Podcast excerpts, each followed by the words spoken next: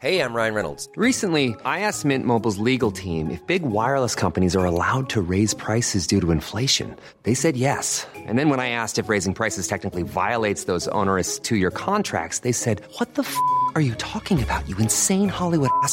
So to recap, we're cutting the price of Mint Unlimited from $30 a month to just $15 a month. Give it a try at mintmobile.com slash switch. $45 upfront for three months plus taxes and fees. Promo rate for new customers for limited time. Unlimited more than 40 gigabytes per month. Slows. Full terms at mintmobile.com. Eu sou Mário Persona e essas são as respostas que eu dei aos que me perguntaram sobre a Bíblia. Ao ler a tradução do livro Teologia do Pacto ou Dispensacionalismo, de Bruce Anstey, você disse ter estranhado a citação de um versículo da Epístola de Judas, uh, nesse trecho do, do texto do livro.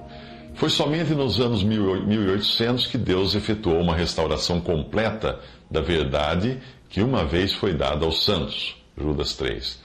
E a verdade dispensacional voltou a ser conhecida.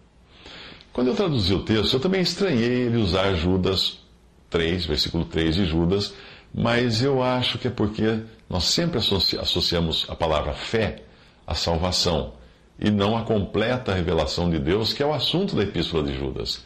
Uma outra leitura do versículo seria da versão Almeida atualizada, que diz assim: Amados, quando empregava toda diligência ao escrever-vos acerca da nossa comum salvação, foi que me senti obrigado a corresponder-me convosco, exortando-vos a batalhar diligentemente pela fé que uma vez foi dada, que uma vez por todas foi entregue aos santos.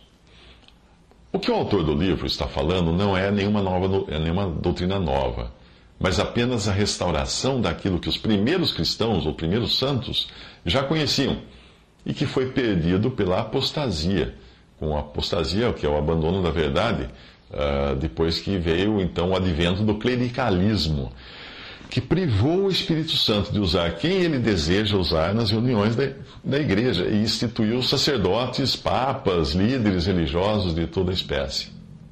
Amados, quando empregava toda a diligência em escrever-vos acerca da nossa comum salvação, foi que me senti obrigado a corresponder-me convosco, exortando-vos a batalhardes diligentemente pela fé que uma vez por todas foi entregue aos santos.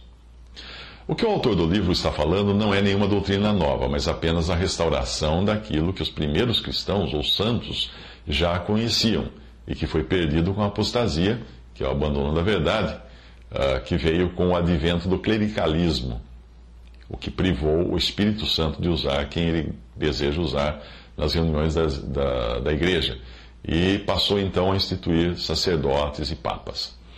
Se você continuar lendo o capítulo de Judas, verá que é justamente este o contexto. Veja que ele começou querendo escrever sobre a salvação comum a todos os cristãos, mas sentiu-se obrigado a exortá-los a batalhar pela fé que uma vez por todas foi dada aos santos. Ou seja, agora ele não está mais falando de salvação, ele está falando de outra coisa. Esse outra coisa, ou esse algo mais que ele está falando, é o que vem do versículo 4 em diante mostrando a degradação da fé que uma vez por todas foi entregue aos santos, com a introdução de homens ímpios que negam o senhorio de Cristo, além dos exemplos que ele dá de Caim, Balaão e Coré, que tentaram usurpar posições que não lhes tinham sido dadas por Deus. Darby comenta assim esse versículo, John Nelson Darby comenta assim. A expressão fé que uma vez por todas foi dada aos santos significa que eu devo voltar ao princípio, à fé original, conforme ela foi dada. Em nossos dias, é importantíssimo inquirir o que era no princípio. Com certeza você encontra no Novo Testamento o que era no princípio. Se eu permanecer nisso, permaneço no Pai e no Filho, como fala em 1 João 2, 25. Os versículos 14 e 15 eh, de Judas falam de, da profecia de Enoque, o primeiro testemunho de Deus. Aqui nós vemos que Deus, desde o seu primeiro testemunho, havia contemplado a apostasia da igreja. Do mesmo modo como em Deuteronômio 32 ele previa, no começo da história de Israel, como seria o seu final. A intenção de Judas, portanto, era escrever a eles acerca da comum salvação de todos os cristãos, mas aí ele achou necessário exortá-los a permanecerem firmes, a contenderem pela fé que uma vez por todas foi dada aos santos. Isso porque aquela fé que uma vez por todas foi dada aos santos, já estava sendo corrompida pela negação dos direitos de Cristo de ser Senhor e Mestre. E do mesmo modo, ao dar rédea solta à vontade própria, os homens, eles abusavam da graça e a transformavam em um princípio de dissolução.